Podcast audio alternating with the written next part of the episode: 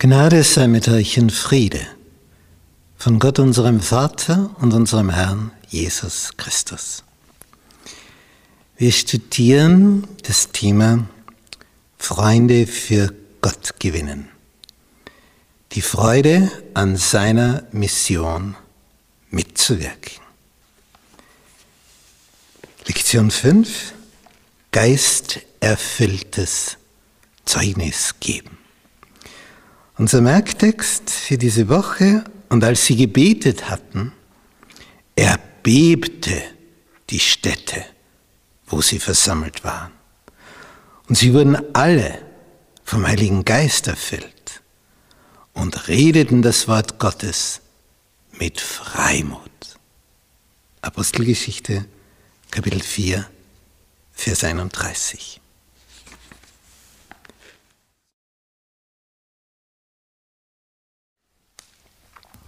Jesus und die Verheißung des Heiligen Geistes.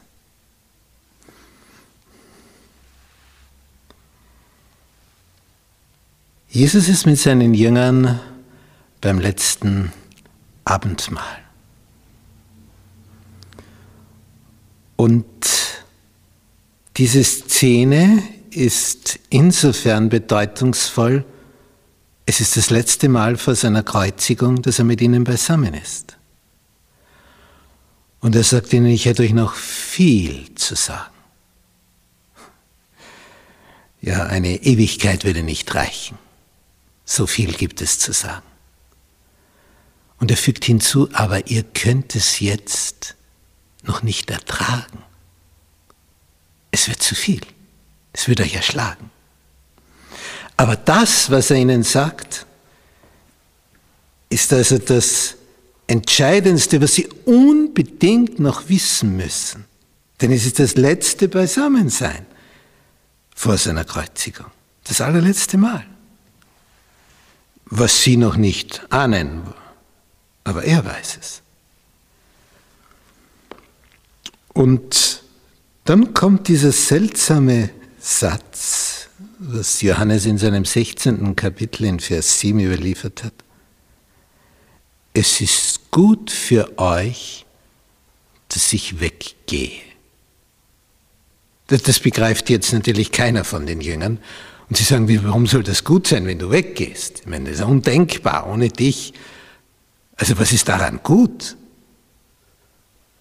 Das würden wir auch nicht verstehen, wenn in einer Ehe jemand sagt, es ist gut, wenn ich weggehe. Aber jetzt kommt etwas dazu, denn wenn ich nicht weggehe, kommt jemand nicht. Aber wenn ich gehe, kommt der. Und dann kommt ein Begriff, dieser Parakletos, das ist einer, der sich für dich einsetzt, wie ein Anwalt, ein, ein Tröster, und er sagt, wenn ich nicht weggehe, kommt der Tröster nicht zu euch. Wenn ich aber gehe, kommt er. Denn wenn ich gehe, werde ich ihn zu euch senden. Es kommt also zu einem Austausch. Jesus geht, der Tröster kommt. Er spricht vom Heiligen Geist. Bei diesem letzten Zusammensein ist der Heilige Geist das Thema. Denn es ist ja ein Abschied von der persönlichen Gestalt Jesu und jetzt kommt der Geist und der hat einen riesen Vorteil. Denn Jesus sagt, dieser wird in euch sein. In Bezug auf Jesus, um bei ihm zu sein, musst du an dem Ort sein, um die Zeit, wo er sich ja gerade aufhält. Ist er in Jericho, dann musst du in Jericho sein. Ist er in Jerusalem, musst du dort sein. Und wenn er am Galiläischen Meer ist, dann dort. Du musst in seiner Nähe sein, um ihn zu hören, seine Kraft zu erleben. Und jetzt, durch den Heiligen Geist, in euch. Ja, dann ist egal, ob ich auf der Bergspitze bin oder in einer Höhle unter der Erde. In euch. Dann ist egal auf welchem Kontinent, ob Südamerika, Australien, Asien, er wird in euch sein. Nun, diese Aufgabe des Geistes ist also nicht nur, dass er jetzt da drin wohnt und jetzt ist er bei dir, sondern er hat eine Funktion. Das ist nicht einfach nur da, damit eine Lehre ausgefüllt ist in dir, das wäre schon genug, aber er füttert dich mit Informationen. Der Geist, was wird er tun? Der wird der Welt die Augen auftun. Also dir, der du dann voll des Geistes bist, zum Beispiel über die Sünde. Was ist Sünde? Alles, was nicht in Harmonie ist mit Gott. Alles, was abweicht. Und wenn wir aber jetzt nicht genau wissen, wie ist Gott, dann weiß ich auch nicht, was mit ihm in Harmonie ist und was nicht. Und dann gibt es so Aussagen wie, hey, ich habe noch keinen umgebracht. Ich bin edel, hilfreich und gut. Also was soll sein? Je näher wir Gott kennenlernen, desto mehr geht uns auf, oh, wer ist der und wer bin ich? Wir spüren, der Abstand wird größer, je mehr ich von ihm erkenne. Der wird immer größer, er, und ich werde immer kleiner.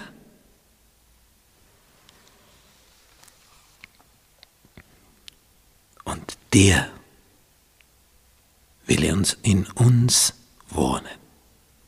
Was für ein Vorrecht.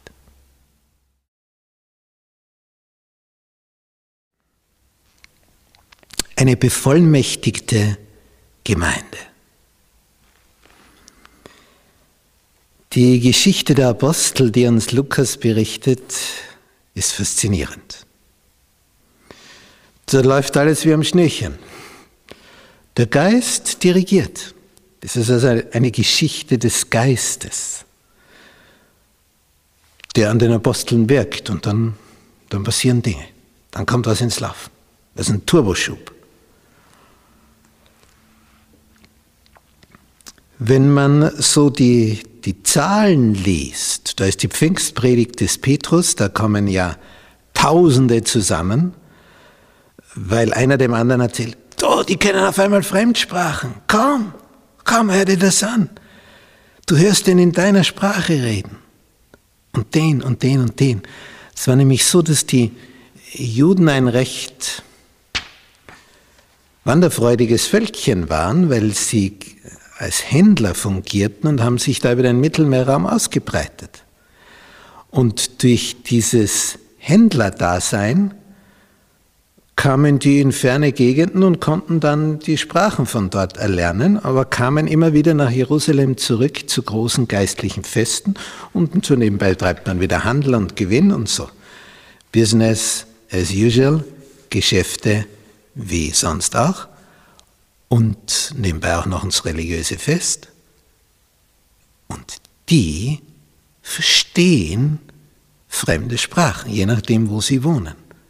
Und das ist ein buntes Gemisch von Juden bei so einem Pfingstfest zugegen. Fest der Erstlingsernte hieß es damals. Die Gerstenernte wurde eingebracht. Und die können diese verschiedenen Sprachen. Der eine die Sprache, der andere die vom Mittelmeerraum. Und jetzt können das plötzlich die Apostel, Fischer aus Galiläa, die noch nie über die Grenzen Palästinas hinausgekommen sind. Und die Leute, die von woanders kommen, die, die sind Experten für diese Sprache, die, die wissen, ob das eine fremde Sprache ist oder nicht. Die können diese Sprache sprechen. Und die merken, die Apostel können es auch. Plötzlich ohne je dort gewesen zu sein. Und das bringt alle Leute in den Tempelvorhof. Alle.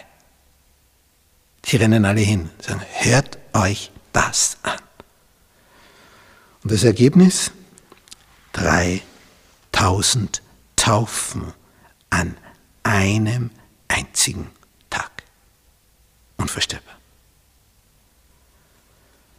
Also wenn irgendjemand hier von den Aposteln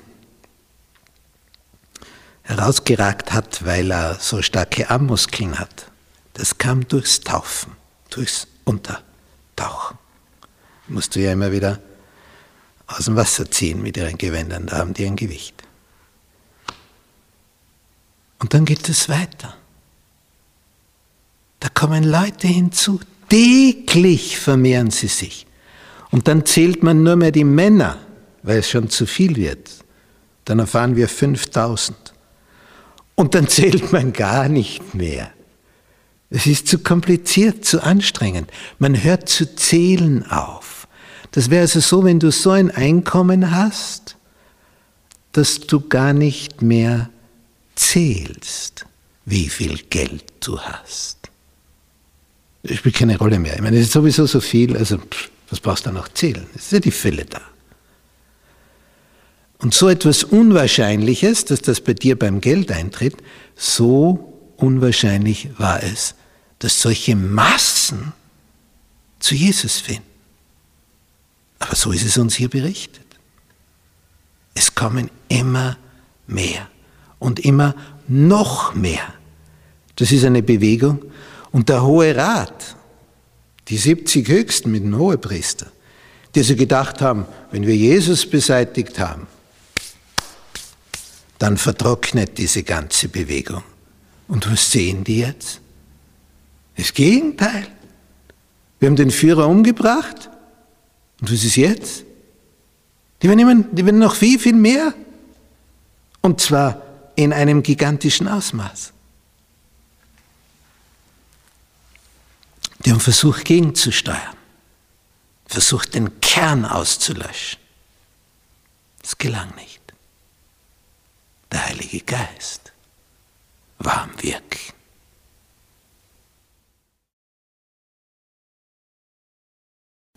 Der Heilige Geist und Zeugnis geben. Wir sind in der Apostelgeschichte. Und werden konfrontiert mit außergewöhnlichen Personen.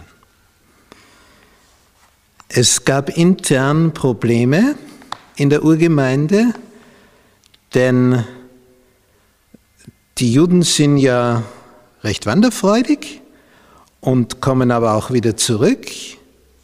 Und dann gibt es solche, die eben so Auslandsjuden waren, aber jetzt wieder da sind. Und dann gibt es davon Witwen und die werden dann in Anführungsstrichen übersehen bei der täglichen Versorgung. Man macht einen Unterschied. Und dann entsteht ein Murren. Und deswegen wählt man dann sieben Diakone, die hier Ordnung machen sollen.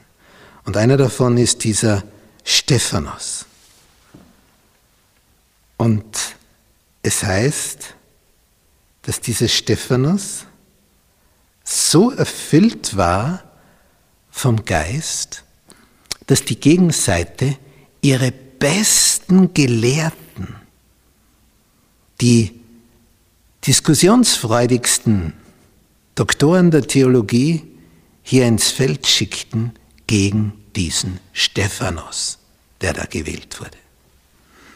Und wir lesen in Kapitel 6 in Vers 9, da standen einige auf von der Synagoge der Libertiner und der Kyrenäer und der Alexandriner, das sind also theologische Schulen, und einige von denen aus Zilizien und der Provinz Asien und stritten mit Stephanos. Es kommen die Besten der Besten, die Gebildetsten der Gebildetsten, die elitäre Schicht, die Elite der Elite, die Crème de la Crème. So, jetzt gibt es Diskussionen. Wir kennen das auch aus der Zeit der Reformation, wo man einen Dr. Eck gegen Luther ins Feld geschickt hat. Und immer wenn der mit seinen Argumenten am Ende war, dann begann er zu schreien. Und er hatte eine gewaltige Stimme und das machte Eindruck. Aber es verstärkte nur die Stimme, nicht die Argumente. Und die besseren Argumente hatte Luther, der Dr. Martin Luther. Denn er hatte das Argument des Wortes. Wenn der andere ins Feld führt, ja, auf dem Konzil so und so, hat Papst so und so. Ja und? Das Wort sagt aber dies und nicht das, was das Konzil im Jahre so und so beschlossen hat. Und das hatte Gewicht. Und dieser Dr. Martin Luther hat gesagt seinen Studenten, einen Doktor der Theologie, den kannst du erreichen. Aber ein wirklicher Doktor der Theologie kannst du erst werden durch den Heiligen Geist. Und das war jetzt der Unterschied zwischen einem Martin Luther, der einen Doktortitel hat, und einem Gelehrten namens Eck, der einen Doktortitel hat. Der stand aber dann im Eck, weil ihm der Geist fehlte, der Heilige Geist in diesen Diskussionen. Der wurde dann unbeherrscht und ging mit Argumenten vor unter die Gürtellinie und ein Beobachter, der ein etwas höheres Niveau hat, von der Moral her, der merkt, hier ist nur Neid, hier ist Eifersucht, aber hier ist keine Liebe. Und hier heißt es über diesen Stephanus in Kapitel 6, Vers 10 der Apostelgeschichte. Jetzt, kommt also die theologische Elite, die Besten der Besten. Doch sie vermochten nicht zu widerstehen der Weisheit und dem Geist, in dem Stephanus redete. Das ging nicht. Wie, wie willst du gegen den Geist Gottes antreten? Da kannst du noch so gelehrt sein. Das ist einfach unmöglich. Der Geist ist immer überlegen ist der Geist Gottes. Ja, was dann? Sie vermochten es nicht, sie möchten aber. Nächster Vers, da stifteten sie einige Männer an, die sprachen, wir haben Stephanus Lästerworte reden hören gegen Mose und gegen Gott. Na schlimm, wir haben das gehört. Du brauchst immer zwei oder drei Zeugen, die das gehört haben, so wie damals. Naboths Weinberg zur Zeit des Königs Ahab und der Königin Isabel, wo die Isabel einen Brief schrieb an die Stadtväter. Stellt ein paar Zeugen auf gegen Naboth, ihr habt ihn Lästerworte reden hören gegen Gott.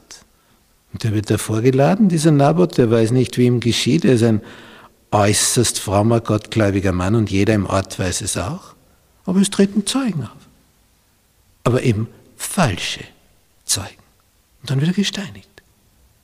Und dann kommt der Prophet Elia und sagt zu Ahab, der jetzt, weil einer gesteinigt wurde, den Weinberg von dem geerbt hat, in Anführungsstrichen, fiel dann ans Königshaus wegen der Steinigung.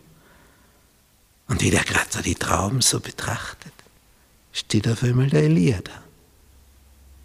Fremdes Erbe hast du geraubt. Und wo die Hunde das Blut Nabots geleckt haben, werden sie auch dein Blut lecken. Man hat einen ehrenwerten Mann mit falschen Zeugen durch Steinigung zu Tode gebracht. Und genau so passiert es jetzt hier wieder mit Stephanus. Sie haben aus der anderen Geschichte nichts gelernt. Nichts. Wer aus der Geschichte nichts lernt, ist dazu verdammt, sie zu wiederholen. Und hier geschieht es. Sie wissen nicht, was sie mit diesem Stephanus tun sollen, außer ihn mundtot zu machen. Sie steinigen ihn.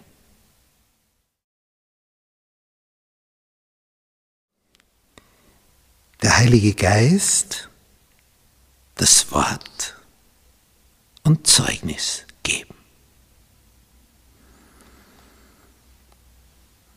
Stephanus war eine unwahrscheinlich außergewöhnliche Gestalt durch seine Geisterfüllung.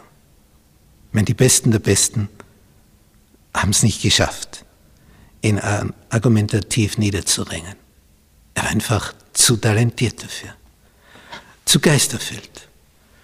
Und Gott lässt zu, dass so ein Genie, so, so eine herausragende Gestalt einfach umgebracht wird. Und er betet zum Schluss für seine Mörder. Und Saulus steht daneben und ist Augen- und Ohrenzeuge, wie einer, der gesteinigt wird für seine Mörder, betet. Herr, ich nenne diese Sünde nicht an. Das hat gesessen. Das bringt Saulus nie mehr aus seinem Kopf raus. Nie mehr. Es bewegt ihn. Du kannst es eine Weile verdrängen, aber dann ist es wieder da. Du kannst es auf die Seite schieben und dann ist es wieder da. Und wieder da. Es ist nicht weg, es ist nur verdrängt, nur auf die Seite geschoben. Auf einmal ist es wieder da.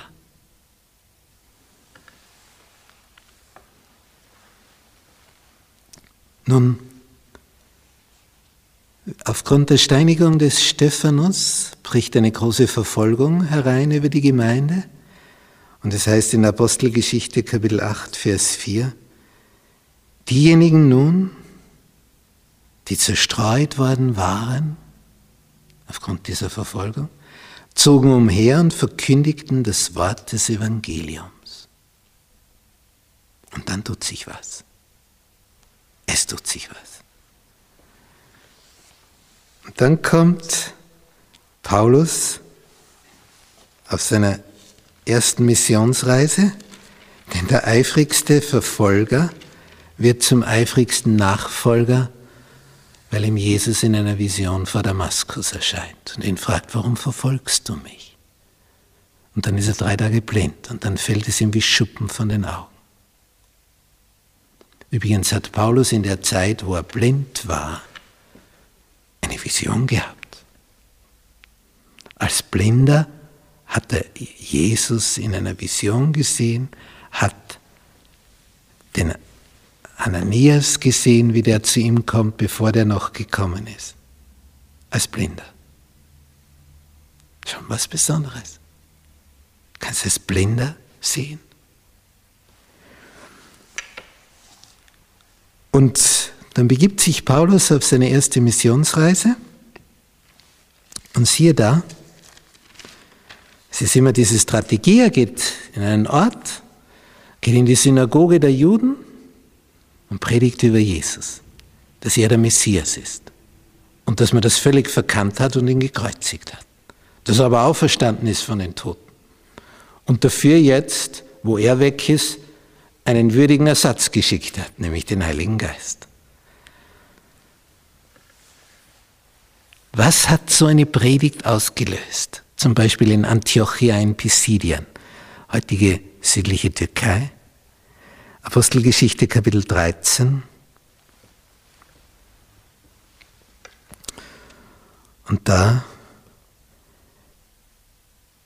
lesen wir am folgenden Sabbat aber kam fast die ganze Stadt zusammen, das Wort Gottes zu hören.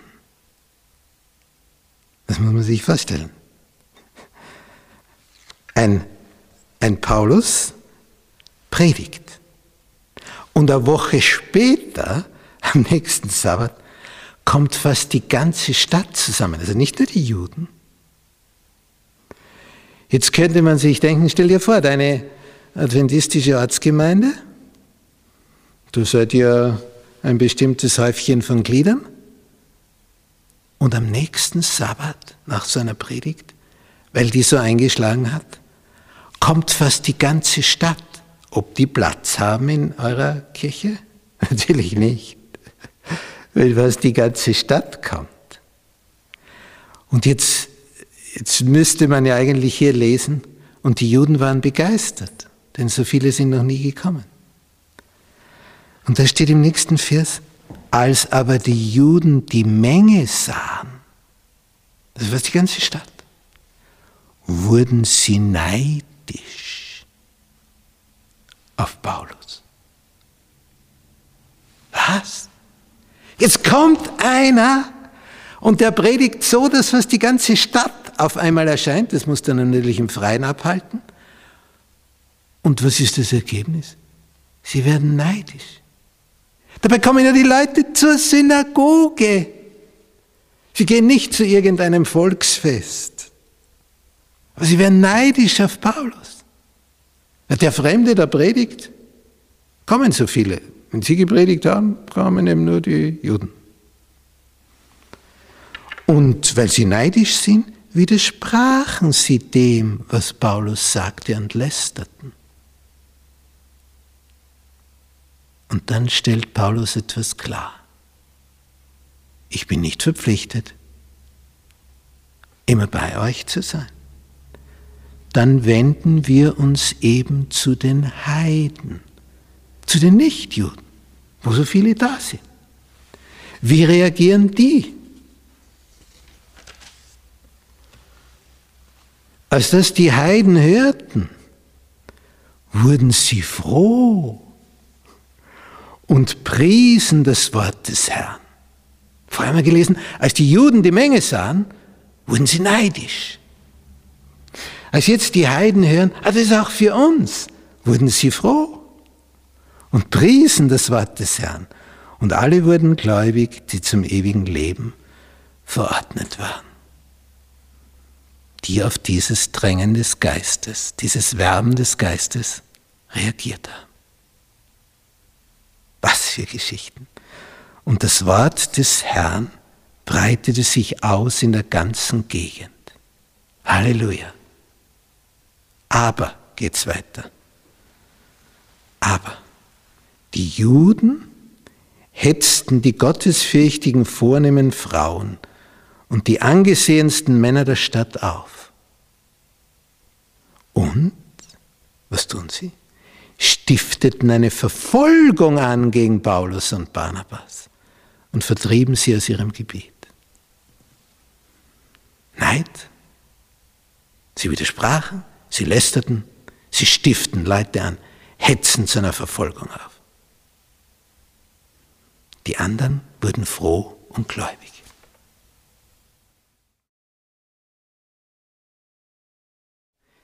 die lebensverändernde Kraft des Heiligen Geistes. Es gibt so herrliche Geschichten in der Geschichte der Apostel.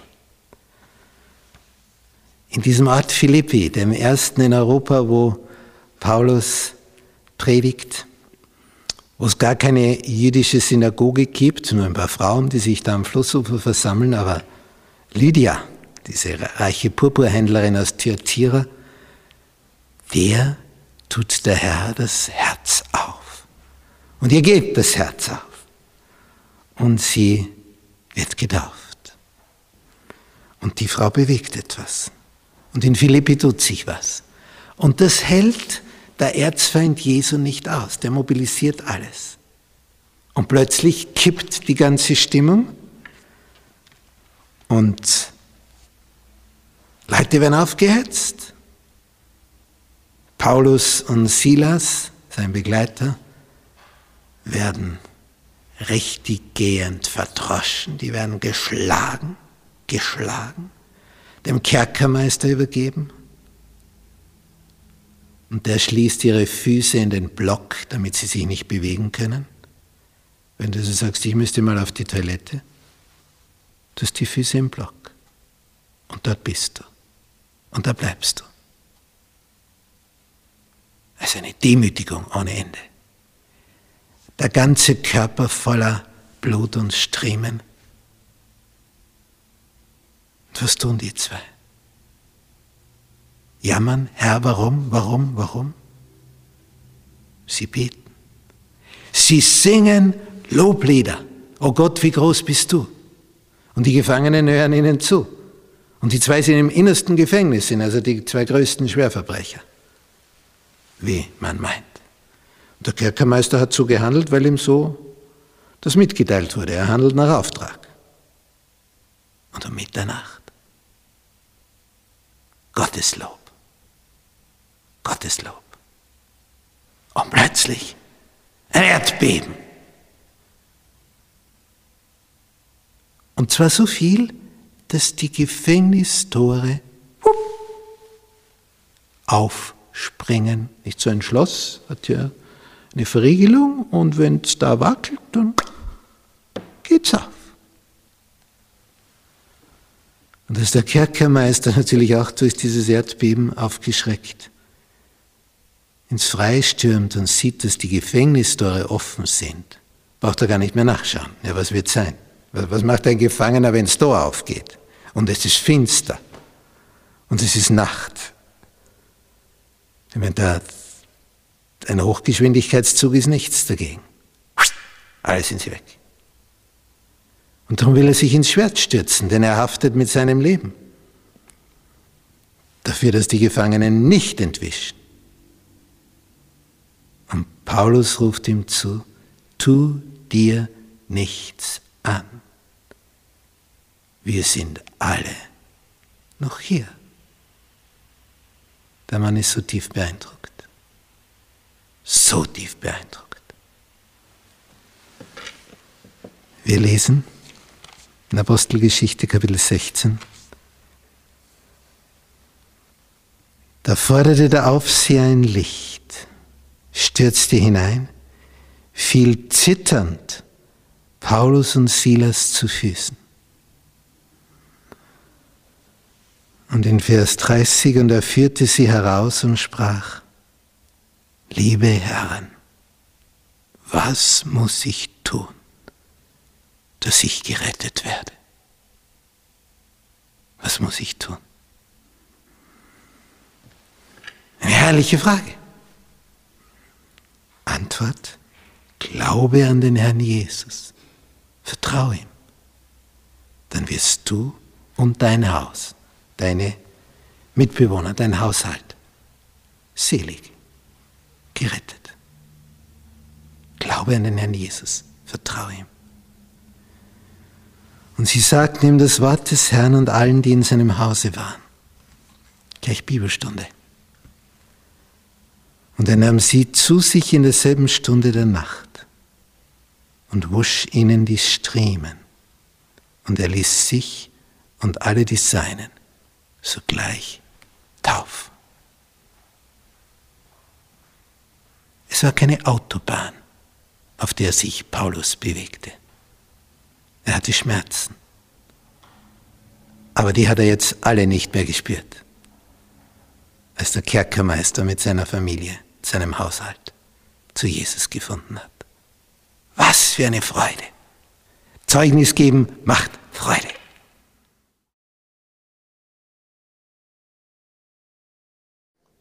Zusammenfassung.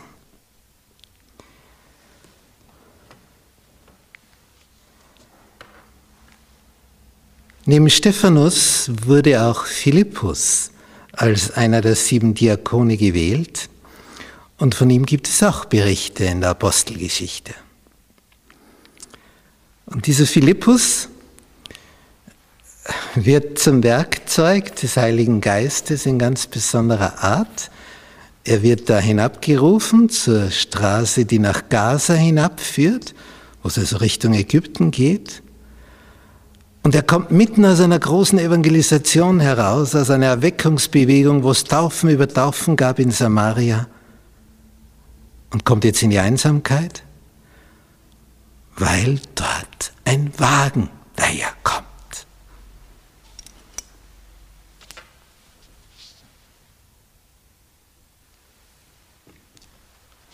Und wir sehen hier einen Finanzminister aus Äthiopien. Nun, das ist ja gerade nicht der nächste Weg. Wenn wir jetzt also eine Afrikakarte anschauen, hier ist Äthiopien. Und wo ist Israel?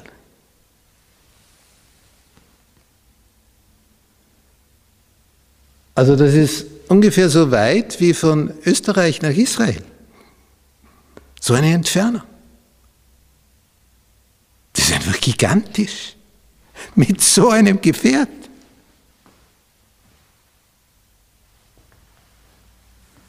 Nicht mit Flugzeug, nicht mit Sportwagen. Der ist Wochen, Monate unterwegs. Das ist so, wenn man so Geschichten hört von dem Wolfgang Amadeus Mozart, diesem einzigartigen Komponisten und Musiker. Der bewegte sich von Wien bis nach England mit der Kutsche mit seinem Vater und am Tag legten sie bis zu 40 Kilometer zurück. Am Tag 40 Kilometer bis, das war so die Höchstleistung, der Rekord. Da kann man sich vorstellen, wenn eine Strecke mehrere tausend Kilometer ist, wie hier, wie, lange der braucht. Und die Wege waren nicht gerade wie heute. Das waren keine asphaltierten Straßen. Das ist also unvorstellbar. Der Mann macht sich auf den Weg von Äthiopien bis nach Israel, um dort anzubeten. Und weil er so reich ist, dieser Finanzminister, kauft er sich die teuerste, dickste Schriftrolle, die es dort zu kaufen gibt. Die umfangreichste. Und das ist die vom Propheten Jesaja. 60 Meter lang. Das wird so gerollt, das Leder. Du kannst ja Buchstaben nicht kleiner als klein schreiben, denn irgendwann siehst du sie ja sonst nicht mehr. Die müssen also eine bestimmte Größe haben. Und da die Gelehrten meistens die sind, die die schlechteren Augen haben, werden auch die Buchstaben größer.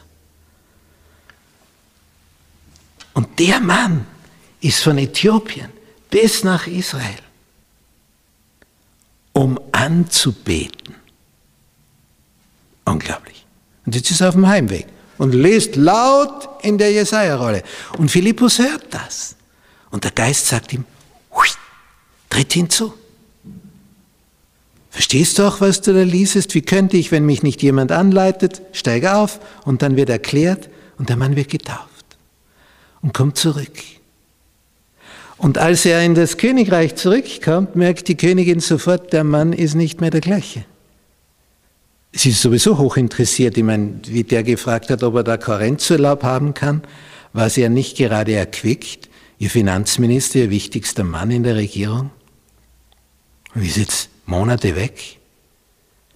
Und jetzt kommt er zurück. Jetzt will sie natürlich wissen, wie war's? Ja, dann sagt er, wie es war. Auf dem Heimweg in der Wüste, auf dem Weg hinab nach Gaza. Ein Gazastreifen gibt es heute noch. Da ist einer am Wegesrand, den der Geist genau zu dem Zeitpunkt dorthin geschickt hat. Und hat ihm alles erklärt. Und er erklärt es der Königin und die fängt Feuer und ein ganzes Volk wird christlich nicht nur christlich, sondern sie werden Nachfolger Jesu. Und als 1900 Jahre die Italiener mit Hilfe der deutschen Fallschirmjäger das hier erobern, dieses Gebiet von Äthiopien und es italienische Kolonie wird, finden sie die Nachkommen dieser Urchristen, die Nachkommen von diesem Finanzminister, die geistlichen Nachkommen sind beziehungsorientiert zu Jesus und sie feiern den Sabbat. Hoch oben in den Bergen, abgeschlossen. Dort waren sie geschützt und dort konnte das Evangelium 1900 Jahre weitergetragen werden. Da waren die Italiener erstaunt. Ein Beweis, dass es ursprünglich der Sabbat war.